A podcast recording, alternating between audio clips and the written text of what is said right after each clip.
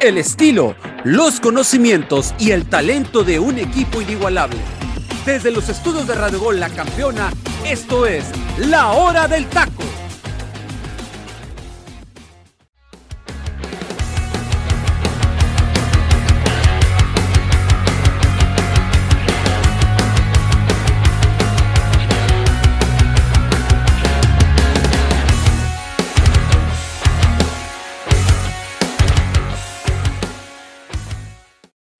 Bienvenidos a la hora del taco. Feliz inicio de semana. Sí, ya sé, es muy raro. No soy el teacher del Pino Cisneros, soy José Luis Macías. Y es un placer estar aquí iniciando la semana junto a ustedes, trayéndoles toda la información de lo que pasó el fin de semana con la Supercopa, bendita Supercopa del fútbol mexicano. Esperemos que así de intensa y de calidad futbolística empiece la temporada regular para que nos demuestre nuestro fútbol mexicano de lo que estamos hechos en este año 2022. Brevemente, para saludar a mis compañeros y irnos de lleno con la información del día de hoy y de lo que sucedió, como bien se los mencionaba, ¿no? El fin de semana, que pues fuera de este resultado, se dieron los premios del Balón de Oro, hubo fichajes bombas en el fútbol internacional, que ya estaremos platicando un poquito de detalle. Provecho para la gente que está desayunando y provecho también para las personas que están ya comiendo a esta hora de las 12 de la tarde, Ciudad de México, 10 de la mañana del Pacífico. Freddy López, un gusto tenerte aquí en este inicio de semana de la hora del taco. ¿Qué tal, José Luis? Muy buenos días a todos, compañeros. Bueno, buenas tardes para ustedes, buenos días acá a la gente que nos escucha en el Pacífico. Pues yo estoy muy contento, hermano. La verdad es que ya se siente acá en Tijuana un calor bastante fuerte, ¿no? Hay que decirlo. Bueno, calor, calor fuerte para mí, ¿no? Tomando en cuenta que, acá en, Tijuana ya con 85 grados nos estamos asando, ¿no? Hablando en, en Fahrenheit, por supuesto. Y bueno, pues eh, mucho que platicar, ¿no? Sobre este partido que se da el día de ayer por la Supercopa que termina ganando el conjunto de Cruz Azul la tanda de penales, también las premiaciones que se dieron ya para el tema de balón de oro y mejor jugador del año y bueno, demás, demás eh, temas, ¿no? Que se van a tocar aquí seguramente en el programa. Y bueno, saludo con mucho gusto a Angelito, a Arturo y a ti también, hermano. Te mando un fuerte abrazo y a darle porque hay mucho de qué platicar el día de hoy. Muchas gracias, Freddy. Y Tocayo, con todo respeto a tu bella ciudad de Guadalajara, qué gusto me dio ver, ver, ver, perder al equipo de los rojinegros del Atlas. Y, no por cuestiones futbolísticas, porque estuvimos platicando, ¿no? Que creo que eh, hablando de fútbol, el mejor equipo que pudo plasmar la definición de esa palabra fue el equipo de los rojinegros del Atlas, el bicampeón del fútbol mexicano. Pero en cuestiones de directivas, la verdad, yo creo que es un golpe de autoridad que el equipo de la máquina le haya podido ganar en la tanda de penales o de cualquier manera que haya sido a este equipo que sí, actualmente sigue siendo el bicampeón del fútbol mexicano. Saludos, Tocayo, y un fuerte abrazo. Gracias, mi estimado José Luis. Saludos a Freddy, saludos a Ángel, a toda la gente bonita que nos está escuchando a través de Radio Gol 92.1 FM La Campeona. Y si usted no tiene tiempo de escuchar el programa completo porque está en sus actividades, pues nos puede escuchar ahí en Spotify, en la hora del taco. Ahí nos, busca, nos encuentra y lo escucha en la comunidad de donde usted quiera el programa completito. Y pues listos para hablar de lo que nos gusta y nos apasiona, ¿no? Mi estimado José Luis, que es el fútbol. Aquí en Guadalajara, pues bueno, ya eh, tristes de alguna manera la afición rojinegra por este eh, pues ahora sí campeonato, que lo pierden en tanda de penales, seis goles a cinco frente al equipo de Cruz Azul. Mucho que comentar, mucho que analizar también, y pues ya aquí estamos listos. Sí, la verdad que hay cosas muy interesantes que platicar y me voy de lleno contigo, Angelito. Muy buenas tardes. Eh, la verdad que una final que pudo haber sido para cualquiera de los dos equipos, justamente por lo reflejado en la primera mitad y por lapsos de la segunda mitad, hablando de los segundos 45 minutos, creo que es justo merecedor la máquina del Cruz Azul. Claro que sí, José Luis. Te mando un saludo a ti, a Freddy, a Arturito y a toda la gente que nos está escuchando a través de la hora del taco, deseándoles un excelente inicio de semana, lo mejor para cada uno de ustedes, bendiciones. Y lo acabas de comentar excelentemente bien, ¿eh, José Luis. Para mí, y de hecho antes de, entrar a esta transmisión te lo compartía y te lo hacía saber, que para mí Cruz Azul fue el justo merecedor porque demostró más, hizo un poco más que Atlas, Atlas jugó un poco más al contragolpe, que ya lo estaremos desmenuzando eh, a, detalle lo que hizo el conjunto rojinegro, pero para mí Cruz Azul lo que demostró en cuestión de fútbol, a pesar de que Diego Aguirre hoy llega como un desconocido, le funcionó y que por lo regular, técnico que debuta en un título oficial, por lo regular lo pierde, ¿no? Entonces, para Cruz Azul es algo más que bueno saber que su nuevo técnico alcanza un título y sobre todo que pues empieza con el pie derecho, ¿no? Porque imagínate si con apenas cuatro partidos ganan un título oficial, no me quiero imaginar para el resto del torneo lo que pudiera hacer este Cruz Azul, que ya lo estaremos desmenuzando a detalle, porque para mí incluso lo podría poner como uno de los tres primeros principales candidatos a ganar el título de este torneo, ¿eh? Wow, solamente por haber conseguido la Supercopa ya lo pones como el, uno ah, de los ¡Ah, caray! el, segundo, el, segundo otra cosa, otra cosa, Angelito, es de que te haya encantado el funcionamiento del técnico Aguirre, que creo que a todos nos gustó porque es un fútbol muy vistoso y es, era la duda que teníamos con este entrenador, ¿no? Tenía muy buen cartel eh, con los premios que había conseguido en Uruguay, que había conseguido en Qatar, pero la verdad sorprende que le haya salido a jugar al tú por tú a este equipo de los rojinegros del Atlas. Y Freddy, me voy de lleno contigo con esta primera pregunta que me llama muchísimo la atención. Criticamos, en criticamos muchísimo en los medios de comunicación que Cruz Azul no le llegan los refuerzos. Pero mira, sin refuerzos ya consiguieron un título y yo creo que puede ser un golpe anímico para luchar por el campeonato.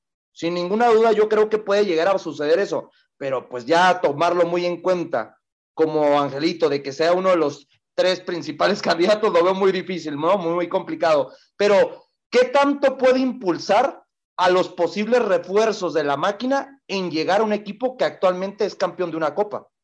No, sin duda es un gran impulso eh, por el tema de que, bueno, recién arrancas, ¿no? En el caso de Aguirre, recién arranca su participación de manera oficial con el conjunto cementero y ya levantó un título, ¿no? Y la verdad es que creo que esto le da un, un envío anímico importante a la máquina para que cuando lleguen estos refuerzos, pues sientan ese compromiso con la camiseta, ¿no? Decir, bueno, este grupo logró conseguir este primer título del verano, ahora nosotros tenemos que también competir para poder ganarnos el puesto en el terreno de juego y aportar a esta camiseta para lograr también pensar en levantar un título para el próximo torneo. Bueno, ya este torneo que prácticamente arranca esta semana, ¿no? Entonces, realmente creo que es un, una, una buena posibilidad y apuesta, ¿no? De parte de, la máquina el hecho de, ya empezar a ganar un título, ¿no? Porque hay que resaltar que muchos a lo mejor lo pueden menospreciar, pero es un título oficial. Y bueno, eh, Cruz Azul bajo esta óptica, me parece que cuando le empiecen a llegar los refuerzos, pues estos jugadores lo eh, podrán de alguna manera sentir esa, esa necesidad, ¿no? De decir, ok, si mis compañeros ya lo lograron, yo también tengo que aportar a, esta institución y pues ojalá, ¿no? Yo, la verdad, a título personal, todavía no lo pondría dentro de los primeros tres candidatos al título. Me parece que hay que seguir viendo el desempeño del uruguayo. Si bien es cierto, ayer mostró un fútbol muy vistoso, hay que esperar porque, pues bueno, todo, todo es ahora sí que, que un proceso ¿no? Y esto apenas comienza, veremos cómo le va el próximo fin de semana contra el conjunto de Tigres y bueno, cómo se va desempeñando a lo largo de la campaña. Ah, eh, Arturo, ya podríamos contemplar al equipo de Cruz Azul con este título conseguido como uno de los equipos que llegará a ser protagonistas de la apertura 2022? Eh, mira, José Luis, eh, me gustó, me gustó lo de Diego Aguirre como director técnico de Cruz Azul, porque mostró una cara diferente a la que venía mostrando su anterior técnico Reynoso. ¿En qué aspecto? En cuanto a reacción, porque venía abajo del marcador, eh, logra darle este, la voltereta, ¿no? Se van a, arriba del marcador equipo de Cruz Azul y sobre todo que es ofensivo, es vertical. Creo que empieza a verse, plasmarse la idea en los jugadores y la actitud de los jugadores de ayer fue muy buena eh, no hay que olvidar que, el Atlas es el actual bicampeón. Sí, fue una gran victoria, un gran este, triunfo el de Cruz Azul sobre, sobre el Atlas. Oye, Arturo, ¿pero qué, ¿pero qué le pasó al Atlas? No, la pues, verdad. Todos pues, mirábamos al Atlas que se llevaba este campeonato también, ¿eh? No, no, bueno, pues ese Quiñones falló. Ahora, el Atlas no hizo pretemporada. Este equipo de Atlas viene de vacaciones y 15 días antes de que inicie el torneo este, los jugadores se reunieron, fueron a jugar un partido amistoso allá en Estados Unidos contra Chivas y ahora este torneo, este partido oficial contra Cruz Azul. Entonces, el equipo de, Atlas sobre el transcurso del torneo tiene que agarrar ritmo y ponerse a nivel. Aquí la ventaja que yo veo en el Atlas es que ya tiene un sistema definido, que los demás equipos apenas van a empezar a adaptarse. a nuevos jugadores, a nuevas ideas de sus directores técnicos, porque se están reforzando muy bien Monterrey, Toluca, América, y, pero no hay que olvidarnos del Atlas, no hay que olvidarnos del Atlas que van a buscar hacer el tricampeonato, que ya tienen un sistema, una base, y creo que también se reforzaron en ciertos puntos con jugadores en la delantera, en medio campo, que le van a venir bien al equipo de Atlas, que es donde ocupaba tener refuerzos, cambios, si no son, eh, si bien no son unos contrataciones así, rebombantes, pero sí son jugadores que trajeron para cubrir la ausencia de, de, Furch, que lo notamos a Julio Furch, cómo le hizo falta al Atlas el día de ayer, pero creo que este Atlas no hay que descartarlo, ¿eh? Cruz Azul va a competir, no lo veo dentro de los primeros cuatro, creo que va a competir, hay que esperar, hay que darles el beneficio de la duda, porque también en el transcurso del torneo, pues pasan muchas cosas, ¿no? Es un torneo rápido, que se va a acabar en cuatro meses, entonces tienen que ahora sí que adaptarse y dar su mejor cara, ¿no? No, y tengo una pregunta específicamente para ti, Arturo, hablando de los fichajes de los rojinegros del Atlas, pero primero, Angelito, fuera del buen funcionamiento que vimos con este equipo de la máquina dirigidos por Diego Aguirre, creo que a la afición azul, creo que le da mucha ilusión ver estos cuatro futbolistas hablando que están proponiendo al ataque en su respectivo equipo, ¿no? Hablo de, Uriel Antuna, Ángel Romero, Cristian Taboy, Santiago Jiménez. Partidazo, sin ninguna duda, de Ángel Romero. Claro que sí, José Luis, partidazo del número 10, ¿eh? que oficialmente ya cambiaron los números de la playera, anteriormente traía la número 9, hoy ya con la salida de Rómulo Otero, agarra la número 10 y ve de qué forma, ¿no? Igual Santiago Jiménez cambia su número 29 por el 9, e igual de qué forma. Lo de Ángel Romero fue un factor clave para Cruz Azul el día de ayer, dos asistencias para gol, bueno, dos, dos pases claves, ¿no? Para, para ese partido y sobre todo el gol que, que, mete, que le da ese premio. La verdad fue el jugador que tuvo más virtuosismo, que demostró un poco más, que, que dio el despliegue para Cruz Azul, que puso cierto orden, pero también tiene que ver con la entrada principalmente de alguien, y ese es Charlie Gutiérrez. ¿eh? Cuando entra Charlie Gutiérrez, automáticamente Cruz Azul cambia el chip y toda la parte que le costó, sobre todo cuando llegaba al área rival, que era la parte creativa, con Charlie Rodríguez aumentaba siempre la parte de la superioridad numérica para poder en peligro al conjunto de Atlas. No es por eso que ahora sí que sale tarjeteado los, los, los defensas, ¿no? Sale tarjeteado Santa María, sale tarjeteado Hugo Nervo, pero bueno, la verdad es que lo de Cruz Azul sorprende que con un solo, con un solo movimiento haya dado tantas virtudes y pues hay que destacar que, que todavía le faltan los refuerzos, ¿no? Imagínate, van a cerrar todavía una plantilla más competitiva, lo de Carlos Rotondi, pues ya más que nada a nada de que pues lo, lo oficialicen. Ya Solamente falta la firma, ¿no, estimado? Así es, ya se van a quedar con el 80% de la carta del jugador, el otro 20% se lo queda defensa y justicia para cualquier tipo de transferencia. Eh, ahora sí que no pudo hacer el viaje debidamente a que pues todavía no cuenta con la visa americana para poder haber participado con sus compañeros el día de ayer, pero ya es un jugador que ya nada más está para presentarse en la Noria, firmar contrato y que se ha presentado por el club y pues le va a hacer una, una falta importante, sobre todo complementando la banda izquierda, que era lo más, lo más deficiente de Cruz Azul, porque si no era Tabó, era Nacho Rivero, pero pues a Nacho Rivero casi lo ocupas en cualquier posición. Entonces, pues hoy Cruz Azul empieza con el pie derecho, esperando que se le den las cosas. Y también a un Diego Aguirre, ¿no? Que le bajan la presión porque antes de este partido decía que se sentía muy nervioso, se sentía con demasiada eh, presión debido a que no tenía refuerzos, a que pues el equipo tuvo suficientes bajas en su debido momento en las preparaciones de los partidos con jugadores con COVID y todo eso, y al final, pues bueno, le sale todo al mismo, al mismo Diego Aguirre y de qué forma, ¿no? O sea, la verdad, su primera final, un juego demasiado importante y pues alzan un trofeo, ¿eh?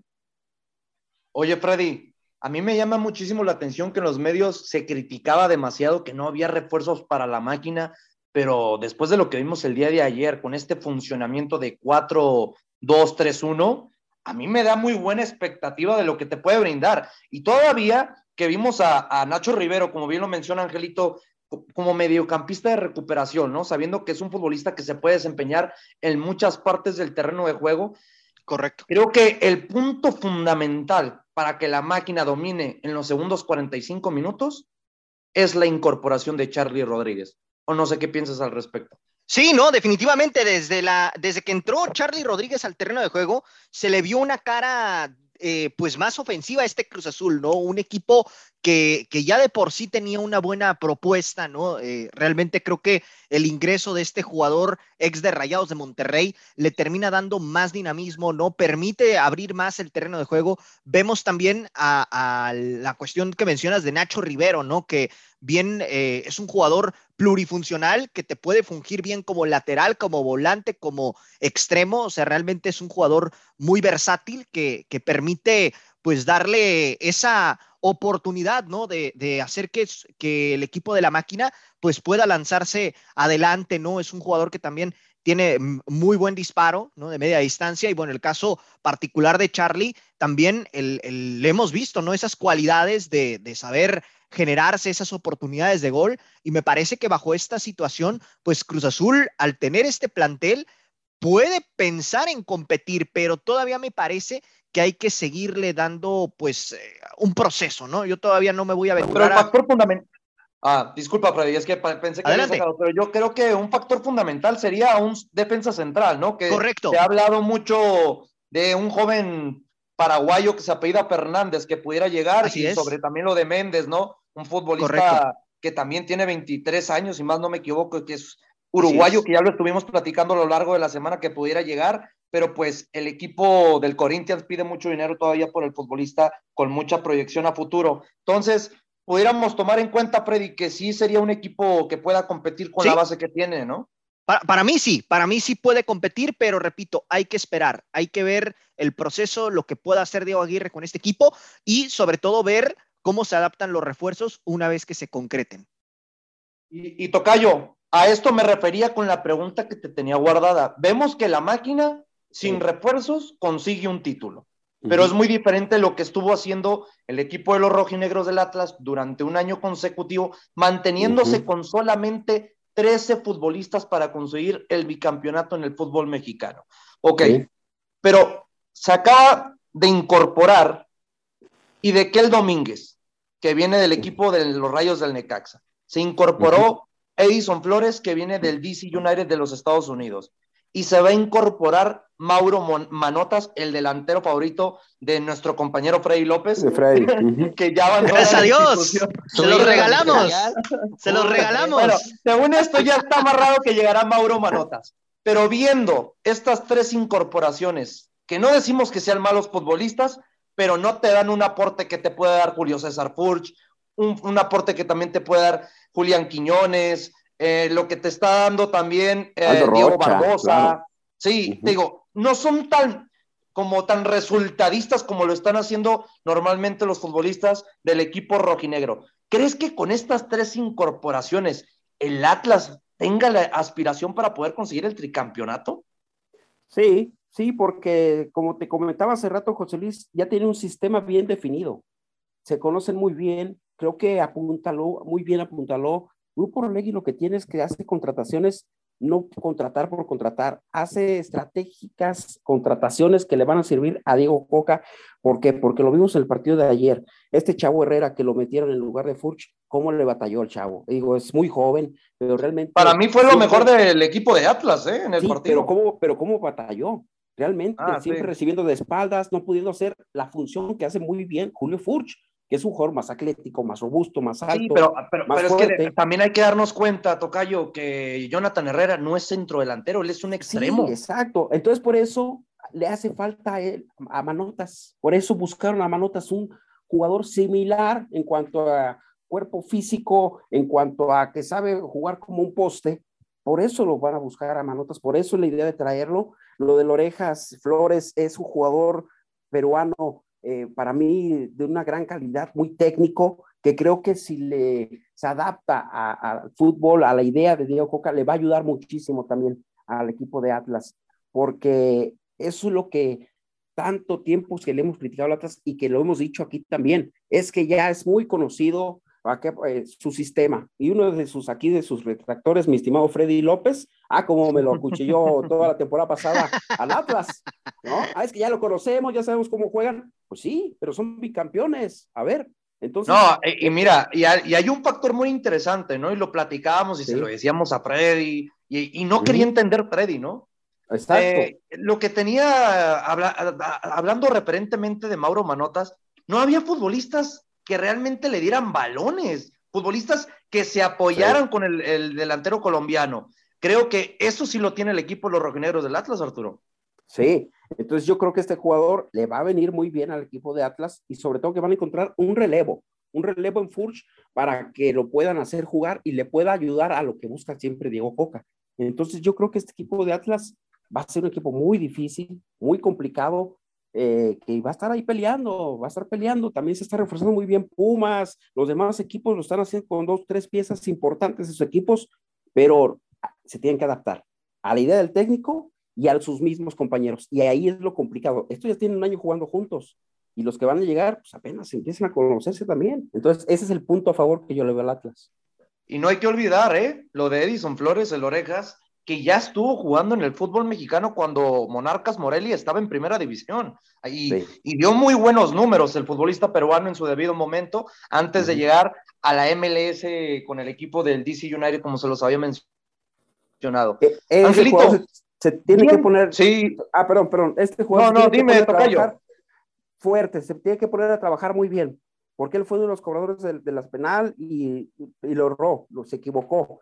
Y cuando empiezas con el pie izquierdo, después de repente la afición y la presión empieza contra de ti. Entonces debe de mentalizarse, darle la vuelta a la página y ponerse las pilas para que pueda ser tomado por Diego Coca. ¿eh? No, yo creo que Diego Coca va a tener que meter mano dura, sabiendo de que pues viene de una muy mala situación, ¿no? Con la eliminación de su selección en la tanda de penales exactamente contra la selección de Australia. Yo creo que anímicamente al futbolista, pues obviamente le debió haber pesado no poder presentarse en Qatar 2022. Y ahí es cuando vamos a ver, vamos a ver la mano dura, ¿no? De Diego Martín Coca, de que lo centralice y lo haga referente para que pueda brindar de esta buena manera en el club y cuando tenga que participar con su dicha selección. Eh, Angelito, viendo lo que demostraron estas dos plantillas en este partido de la Supercopa, pudiéramos tomar como referencia que van a ser dos equipos que pudiéramos llegar a ver en instancias finales, hablando eh, de semifinales, en la final al Atlas y al equipo de la máquina?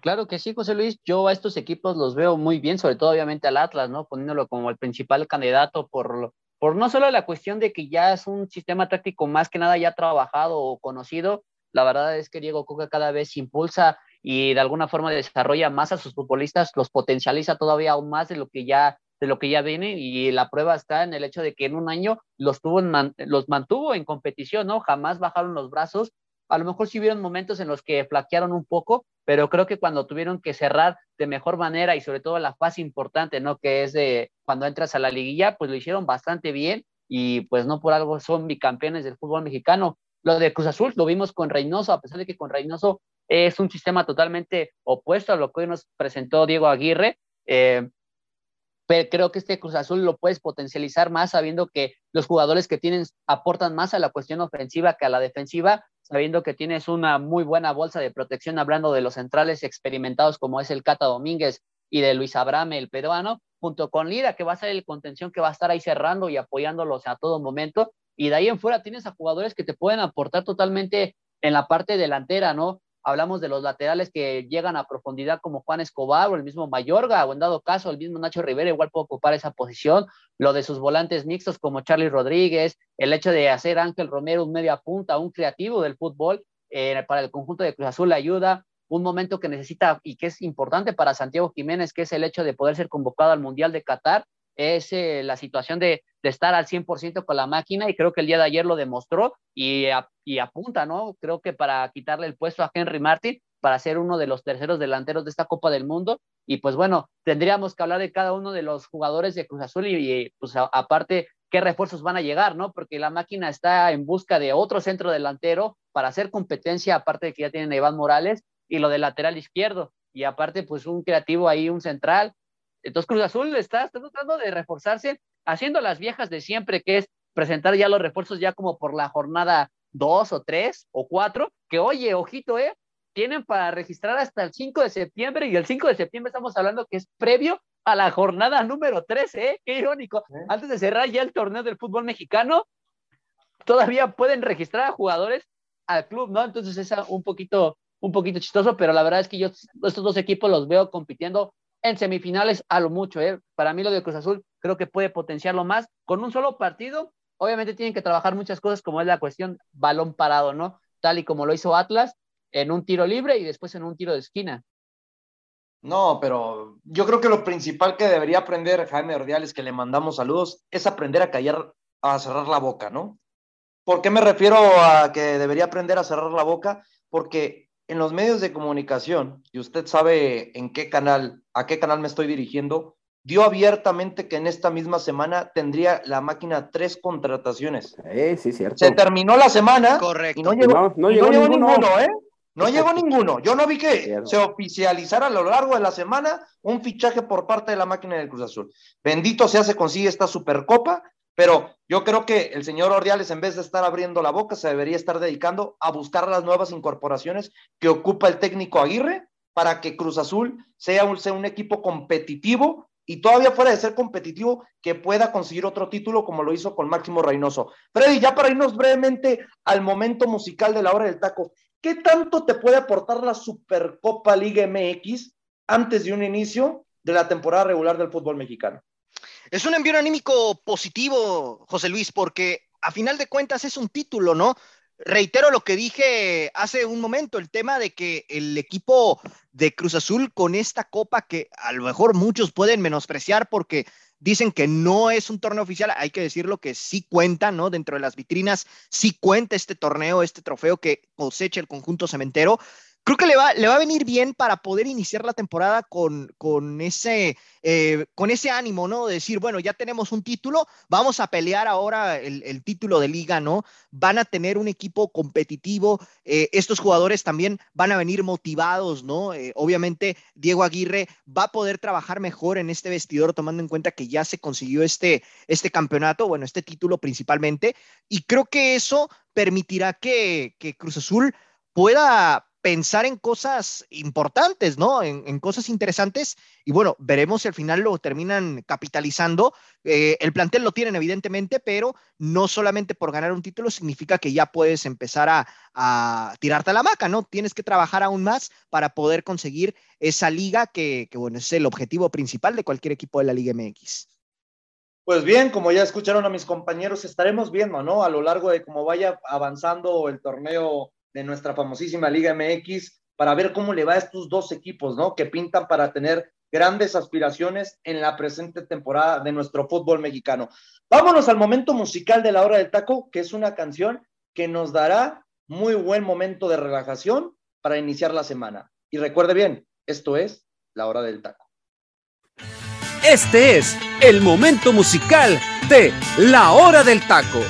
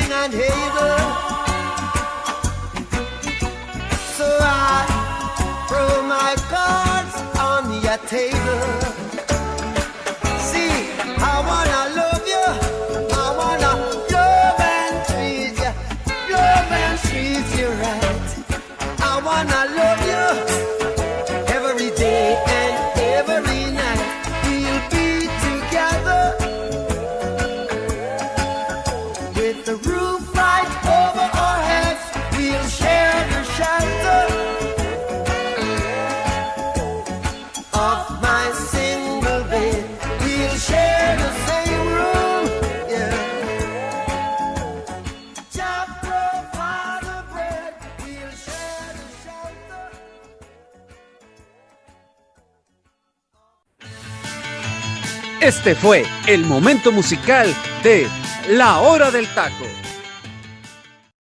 Estamos de vuelta en el momento musical de La Hora del Taco y acaba de escuchar Esto es Amor. Sí, East is Love de Bob Marley and the Wild Song, canción de 1978 del género del reggae. Y nuestro compañero Ángel Eduardo García nos trae toda la información sobre esta espectacular canción del momento musical de dicho programa. Así es, José Luis. Bueno, ya lo acabas de mencionar. Is This Love? Esto es Amor, una canción, obviamente, por Bob Myler and the Wailers, la cual salió en 1978 en el álbum Calla. Esta canción se convirtió como una de las más emblemáticas o representativas del mismo Bob Marley, ¿eh? porque automáticamente cuando escuches este nombre de este gran artista, la primera canción que se te viene a la mente es precisamente Is This Love esta canción prácticamente rompió en todas las listas de popularidad en el mundo, sobre todo en Reino Unido, que se mantuvo en el número 9 por semanas y semanas y semanas consecutivas. ¿eh? En el video aparecen ahí niños bailando y sobre todo hay una niña muy famosa que aparece en ese, en ese video que se llama Naomi Campbell. Para quien, para quien no sepan quién es Naomi Campbell, es una modelo estadounidense que después sería representativa y llegaría a la cumbre en un video musical junto con Michael Jackson, que sería In the Closet, que pues igual rompió popularidad, pero bueno, esto es el momento musical de la hora del taco, Is This Love de Bob Marley. Muy buena rola, ¿eh? Para empezar este, este lunes. ¿Cómo lo ves, José Luis? No, la verdad que es una extraordinaria canción. Yo que soy muy partidario de escuchar diferentes tipos de géneros, salimos un poquito de lo tradicional, ¿no? Que tenemos acostumbrados a nuestros espectadores, que es el género del rock. Y yo creo que de vez en cuando meter este tipo de canciones, Arturo, como la de East is Love de Bob Marley, pues la verdad, alivian un poquito el momento. Es un clásico, José Luis, es un clásico que no haya escuchado esta canción, que es reggaetón, de este famoso artista, pues es que realmente es porque mm, no tienes cultura musical, lo digo con todo respeto, porque si bien siempre nuestros temas son de rock, este es un clásico reggaetón, la verdad que de repente. Reggae, hermano, porque reggae, reggae, La gente que nos va a estar escuchando va a decir, ¿y el perreo dónde está? Nos van a estar diciendo luego en redes sociales, Arturo, ¿y el perreo dónde está? La, la, la regaste, pero bueno. No, no, y deja tú, deja tú, Freddy. Si, si el, le mandamos un saludo cordial al teacher del Pino Cisneros, ah, como ya les habíamos anticipado, ¿no? De que pues está pasando por un mal momento de salud, escucha que a este género le dice reggaetón, te va a mentar la madre, estimado. Oye, ahora sí, que la, ahora sí que la Eso te lo puedo asegurar. Si estuviera en cabina, deja los micrófonos, se va y ahí deja el Se le avienta como, como luchador, ¿eh? La verdad, se la avienta. Este fue el momento cómico, mi estimada gente. Recuerden, ¿eh? Aquí vienen los bloopers de la hora del taco. Freddy, correcto. me imagino que ya habías escuchado esta gran sí, canción. No, correcto, correcto. Y como dice Arturo, gran reggaetón, Arturo. o sea, la verdad que, que es un reggaetón muy tranquilón, ¿no? Lo que estuve escuchando, pero, pero bueno. Es un gran reggaetón, pero sin el tono, hermano. Es un buen reggaetón. terminar. Muy, muy bien, ¿eh? No, sí, no, muy buena, muy buena canción, la verdad. Un clásico, como bien lo, lo decía Arturo, ¿no? Este, y, y bueno, la, la, realidad es que Bob Marley es uno de los grandes de, de la música en, en, todos los aspectos, ¿no? Y por, no por nada, pues bueno, esta canción es un emblema de, de, del género del reggae, ¿no? Y la verdad es que, híjole, pues para arrancar la semana, si así estamos iniciando, no quiero ni pensar las que se nos vienen a lo largo de esta, de esta semana, ¿eh? Sí, no, y, para que la gente que no sabe quién es Bob Marley, podemos dar como referencia que es el estandarte del género del reggae. Como es Michael Jackson, que paz descanse del género pop, pues la referencia de este género de música, pues sería el famosísimo Bob Marley, ¿no? Que fuera de que pues mucha gente no es tan fan de este género, creo que es una gran expectativa la que te deja escuchar música de este gran artista que también pues lo tienen en su santa gloria, ¿no? Compañeros, ya pasándonos de lleno otra vez de, en cuestiones futbolísticas, que es a lo que nos dedicamos en este programa a desarrollar, pues el día de ayer, después de la gran final de esta Supercopa que disputaron ya los dos equipos que estuvimos platicando en el primer segmento del programa, pues se premió el balón de oro de la Liga MX año 2022. Y pues normalmente, pues por el bicampeonato del equipo que jugó esta dicha final contra el equipo de Cruz Azul, pues arrolló con muchos premios, Arturo, y creo que es muy normal, ¿no? Vimos que Julián Quiñones, que el mismo Diego Martín Coca, que lo de Aldo Rocha, y entre Camilo Vargas y sus compañeros, pues la verdad demostraron ser los mejores futbolistas de lo que fue el año futbolístico en nuestro, en nuestro país local, ¿no? Sin duda alguna, y estuvieron otros más ahí incluidos en la lista, como digo, Barbosa, también que lo digo, lo perdió este, eh, pues ahora sí, este premio, pero sí, arrasó ahora sí que el equipo de Atlas con los premios y yo creo que no hay que discutirlo mucho, ¿verdad? Porque están, creo que bien entregados, ¿no? Bien entregados al, mejor portero, por ejemplo, Camilo Vargas, pues, ¿qué, qué, cómo cuestionas eso? De hecho, Camilo Vargas no solamente como el mejor portero, ¿eh? Como el mejor del año, ¿no?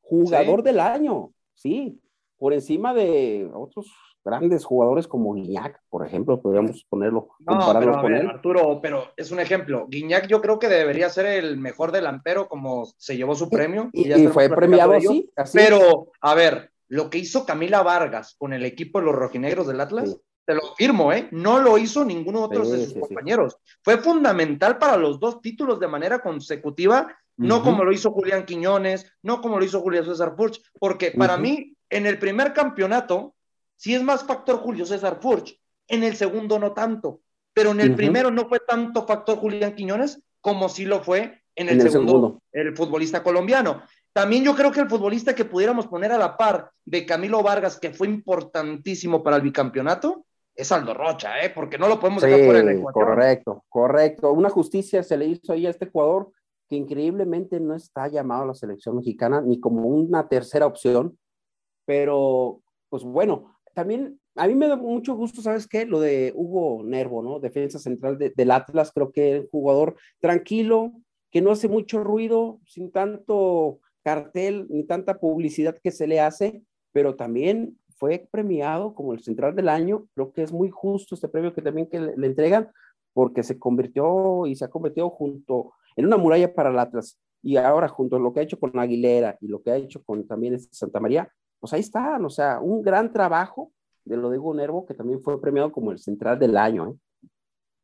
A mí me llama mucho la atención de que si hablamos del equipo de los rojinegros del Atlas, y quiero tocar algo brevemente, Tocayo, para que te duela un poquito este inicio de temporada a favor de tu equipo de las Chivas Rayadas de Guadalajara. Sí sabes que anteriormente de que Aldo Rocha llegara al equipo de los rojinegros del Atlas, el equipo de León se lo ofreció a las Chivas Rayadas de Guadalajara y Guadalajara le dijo, no es futbolista con, el, con la ideología del equipo rojiblanco. ¿Cómo qué piensas al respecto de eso?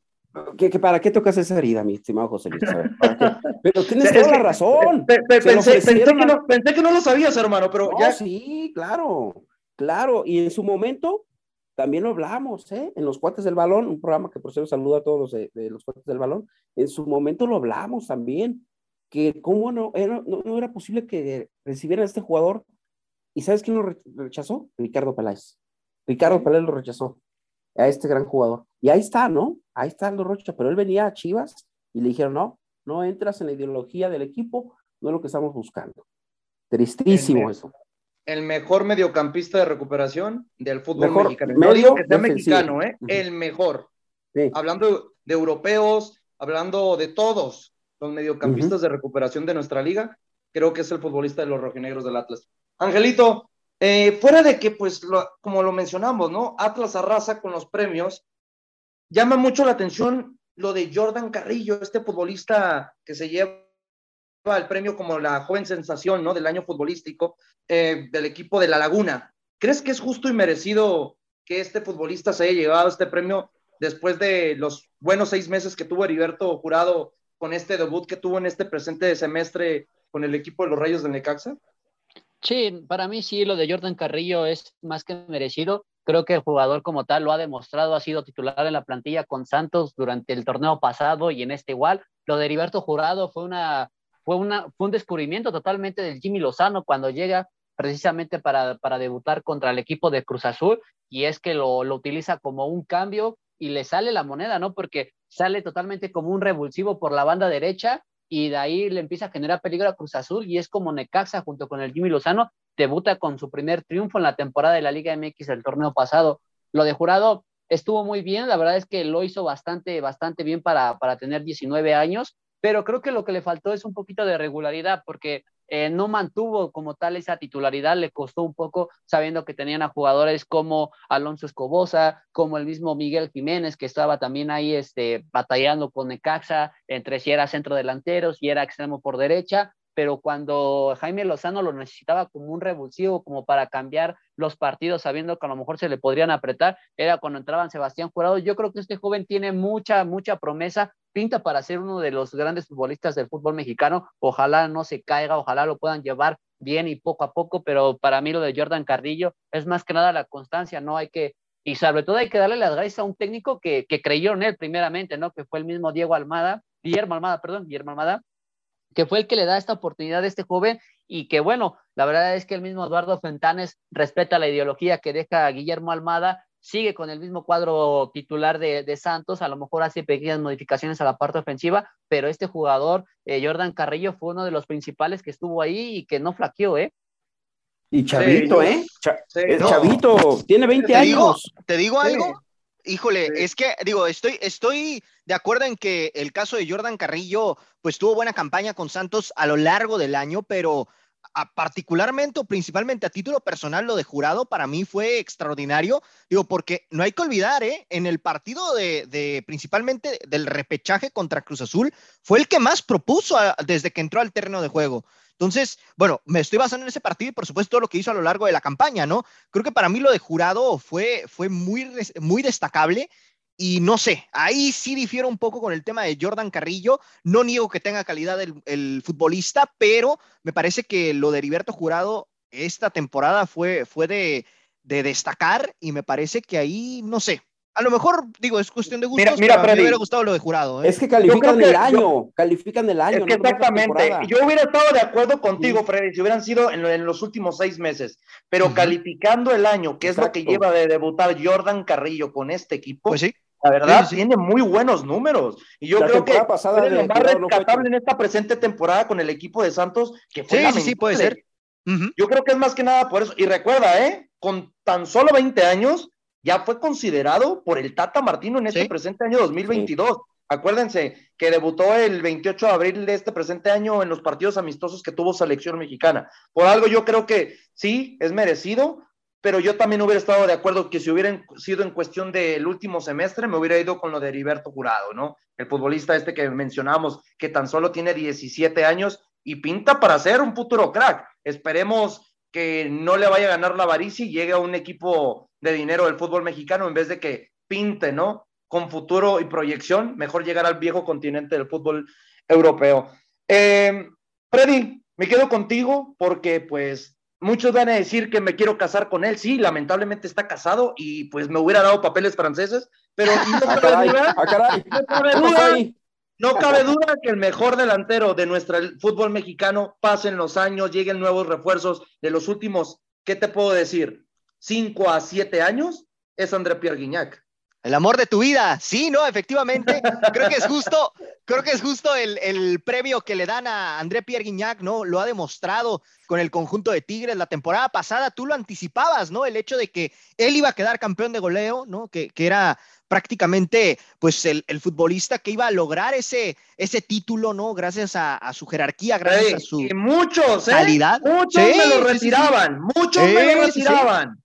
Y todo basado por la, temporada que tuvo en el Apertura 2021, precisamente, ¿no? En donde Tigres ni siquiera pudo alcanzar el tema de, de, los cuartos de final, ¿no? Ah, perdón, eso fue en el Clausura 2021, más bien pero realmente sí, lo, lo, tenían prácticamente retirado y al final de cuentas, pues rindió frutos el, el, francés. Y bueno, sin duda alguna creo que es el mejor futbolista que ha llegado en los últimos años, ¿no? Realmente creo que desde Cardoso no se había visto un jugador de, tal calidad, ¿no? Entonces, me parece que lo de Guiñac es de destacar, es de aplaudir. Y bueno, todavía él ya lo anticipó, ¿no? Él se va a retirar de Tigres hasta el 2025. Quiere durar 10 años en la institución para poder colgar los botines.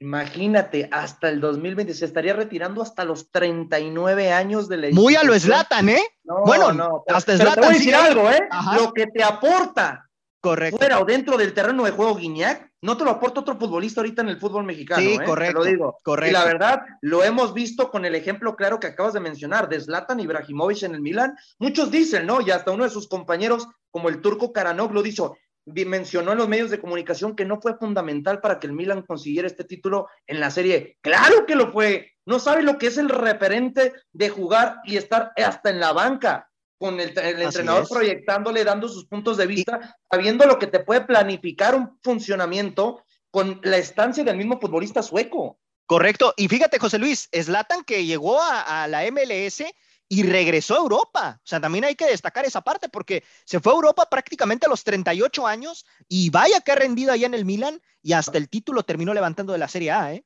Y acuérdate, Freddy, no se llega, no llega a cualquier equipo. Correcto. Manchester United después de la LA Galaxy, ¿eh? Sí, sí, sí. Es la referencia de querer seguir luchando por grandes cosas, ¿no? El futbolista sueco, como bien lo mencionábamos, ¿no? Lo de Zlatan Ibrahimovic. Ya fuera de los shows, ¿no? Que de, se brindaron en el balón de oro, como que ver Omar Chaparro cantando, la verdad, yo no lo puedo entender, no sé, ya le está buscando. Ah, ya canta. Oh. No, imagínate, hasta estuvo cantando. ya le está buscando de todos lados poder brillar, ¿no, Omar Chaparro? Me cae bien, pues, me cae bien. Hubo cosas rescatables, ¿no? Como Los Ángeles Azules, lo de Sofía Reyes, entre oye, oye que el perro Bermúdez, ¿no? ¿no? Lo que, lo que se le brindó, ¿no? El honor, el homenaje a Vicente Fernández, ¿no? La verdad estuvo muy interesante. Pero, compañeros, nosotros hablamos de fútbol y quitando el espectáculo, el show, ¿faltó alguien de ser premiado? Oye, si me lo permites, José Luis, compañeros, perdón que interrumpa, tengo que mencionarlo, también a la mejor futbolista, ¿no? Que fue Alicia Cervantes de Chivas. También se le dieron su ah, claro. reconocimiento y hay claro, que comentarlo claro. también. Correcto, ¿no? correcto. No te me enojes, Freddy, tranquilo. No, no, no, yo estoy totalmente. Ya, ya, nomás, no, es que nomás tomamos fútbol mexicano y puta, hasta te, te, prende la vena, hermano. No, pero sí, con la verdad, sí, lo, de, lo, de Licha, lo, de Licha, Cervantes. Jugadora del año, ¿eh? ¿eh? Jugadora del año. No, y merecido. El, merecido. El, como lo el único consuelo de las chivas, ¿eh? El único no, consuelo de las chivas. Imagínate. Bueno, algo, algo es algo. Oye, pero Tocayo, es, ahí nos damos cuenta que Licha fue fundamental sí. como futbolista de Chivas Rayadas de Guadalajara, como fue Camilo Vargas para el equipo del Atlas. Correcto, sí. la máxima goleadora sí, hasta el momento, lograron ese título contra el equipo de, de, de, de, Pachuca, perdón, y no solamente en el fútbol varonil, están pasando eh, cosas, transacciones, eh, contrataciones interesantes. Este torneo que viene creo que va a ser muy, muy, muy, muy padre, porque vamos a ver caras nuevas, están trayendo jugadores nuevos, lo de Pumas, ahorita lo vamos a tocar también, por ahí se oye de una contratación oye, bomba que puede llegar a Pumas. Doble este, bombazo en la Liga MX, hermano, ¿eh? Lo del cabecita, o sea, están sucediendo algunas contrataciones importantes a los equipos y también el fútbol femenil, porque se acaban de traer a la mejor segunda, mejor jugadora del mundo, española. Jennifer Hermoso. Jennifer, Jennifer Hermoso. hermoso eh, no, lo de Jennifer es monstruoso para mí. Oye, o sea, entonces creo que esta temporada que viene, eso tiene de atractivo, ¿no? Los no, cambios y, que están voy a decir algo. A, a, ver, ustedes díganme, compañeros, si más no me equivoco, Adrián Iturbide llega a Chivas Rayadas de Guadalajara, ¿no? Esta Así es. Al Atlas, es correcto. Al Atlas. Al Atlas. Al Atlas. No, no, a Chivas. a Chivas. A Chivas. No, de Atlas llega a Chivas. Chivas no, a Atlas. Correcto. Y a mí me sorprende que esta futbolista Exacto. no tenga tanto reconocimiento, fuera de que para que vean que si hago mi tarea, eh, compañeros. Eso, Tiene 11, eso. 111 partidos disputados en la Liga Femenil con 43 goles y 11 asistencias. Así es. Tiene sí. unos números monstruosos. Yo creo que imagínate, todavía, todavía de quedar campeones del fútbol mexicana, hablando de Chivas, incorporar futbolistas de esta calidad pinta sí. para poder conseguir el bicampeonato, ¿eh? Ya, ya estaremos viendo lo que esté pasando a lo largo de la temporada, que Correcto. sí, ahora el taco ya le estamos metiendo un poquito de interés, ¿no? Al fútbol mexicano debido a nuestros compañeros Freddy López y Arturo Vázquez, que son los especialistas de este rubro. Pero bueno, ya estaremos hablando. Eh, pues compañeros, creo que ya no hay otro futbolista que realmente haya faltado, ¿no? En la premiación.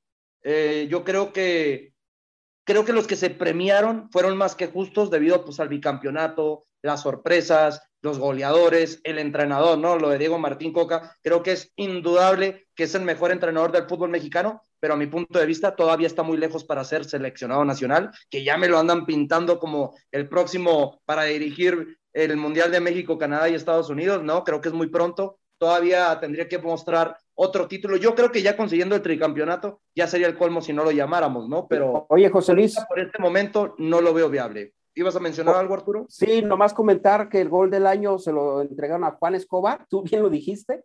No, el jugador lo dijo de- de Angelito, Azul, hermano. ¿no? Lo, lo Ah, mencionó lo dijo Angelito. Sí, perdón. sí, yo, yo- Ah. yo lo dije. La verdad, Ah, se me sí. hizo una pinturita de gol, la verdad, ese, ese Contra centro en un tiro de Pumas. esquina Eh. contra Pumas, precisamente Juan. Escobar, sin ninguno, sin ningún jugador de Pumas a la marca, lo dejaron completa li- completamente libre, nada más para acomodar el cuerpo y hacer una especie de tijera y al ángulo, ¿eh?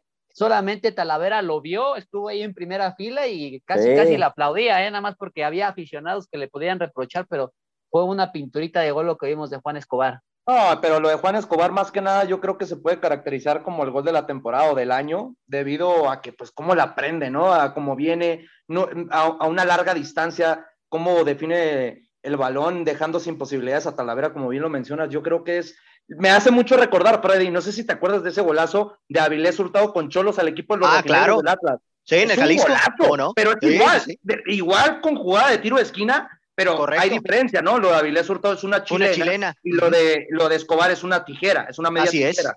Así que pues, pero pues no le quitamos mérito, ¿no? Y pues se le felicita al futbolista de la máquina que fuera de haber conseguido la Supercopa, que también haya conseguido este premio de manera individual.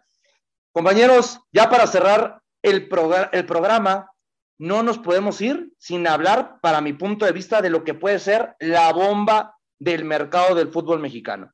Estamos hablando que según acuerdo de varios medios y varios periodistas de, nuestra, de nuestro país, dicen que Eduardo Salvio, futbolista canterano de Lanús, que ahorita radica en el Boca Juniors, puede llegar al fútbol mexicano con el equipo de universidad, sí, el equipo de los Pumas. Yo creo que mi compañero Saguito debe estar que se está volviendo loco, porque yo, con todo respeto, que le voy a las Águilas de la América, como ya lo saben, yo hubiera preferido a Eduardo Salvio que al mismo Cabecita Rodríguez. Juegan en posiciones totalmente distintas, pero para mí este futbolista argentino sí es un bombazo mediático.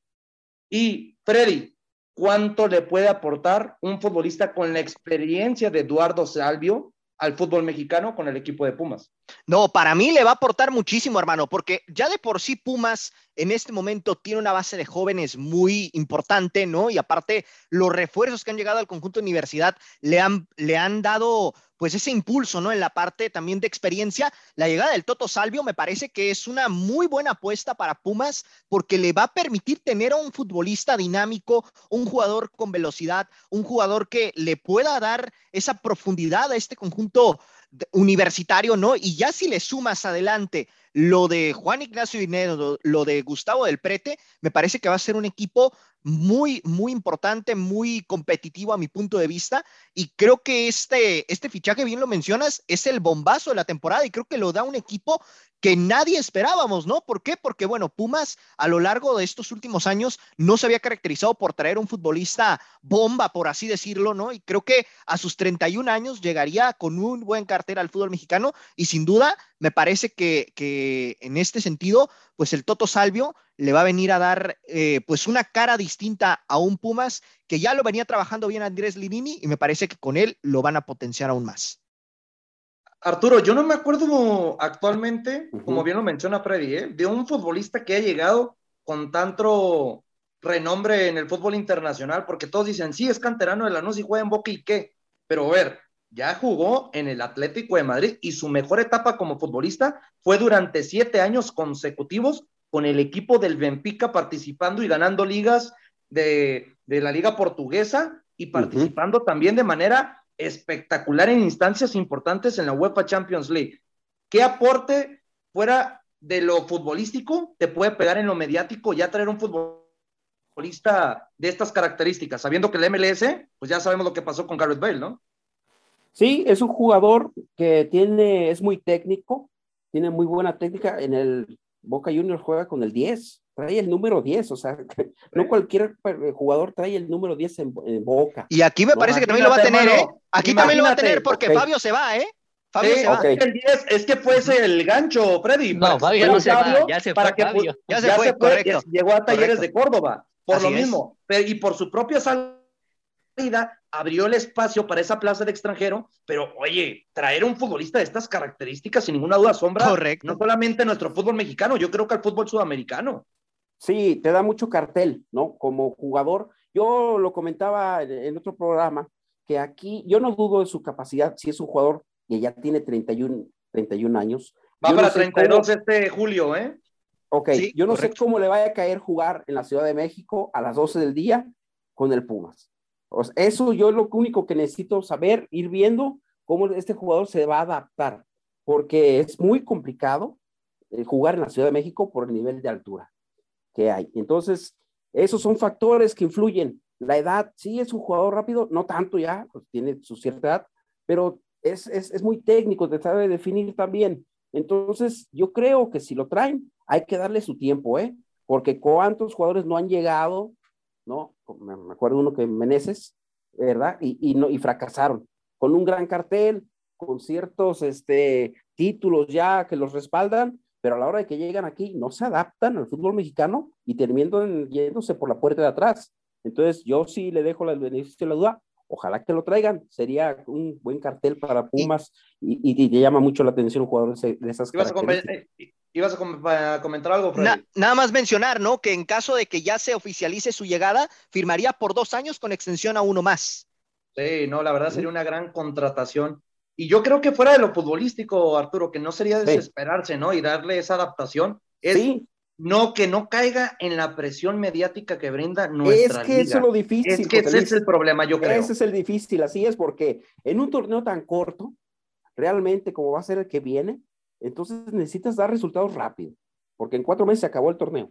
Entonces, Ese, ese va a ser el problema, la presión y que dé resultados rápido. No puedes darle continuidad o esperar, ay, vamos a esperar los dos, tres meses. No, ya se te acabó el torneo. Entonces, no, pero no, y deja tú, y con la presión que va a llegar de fichaje bomba, con más requerimiento le va a pedir Pumas que dé resultados inmediatos.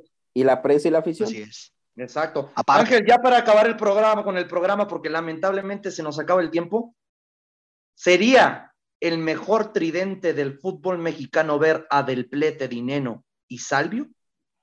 Oye, pues estamos hablando de, argentinos prácticamente, ¿eh? Argentino puro, hermano. Ahora sí que, ahora, sí que toda, toda, la, toda la nación de La Plata va a estar ahí eh, en Ciudad Universitaria.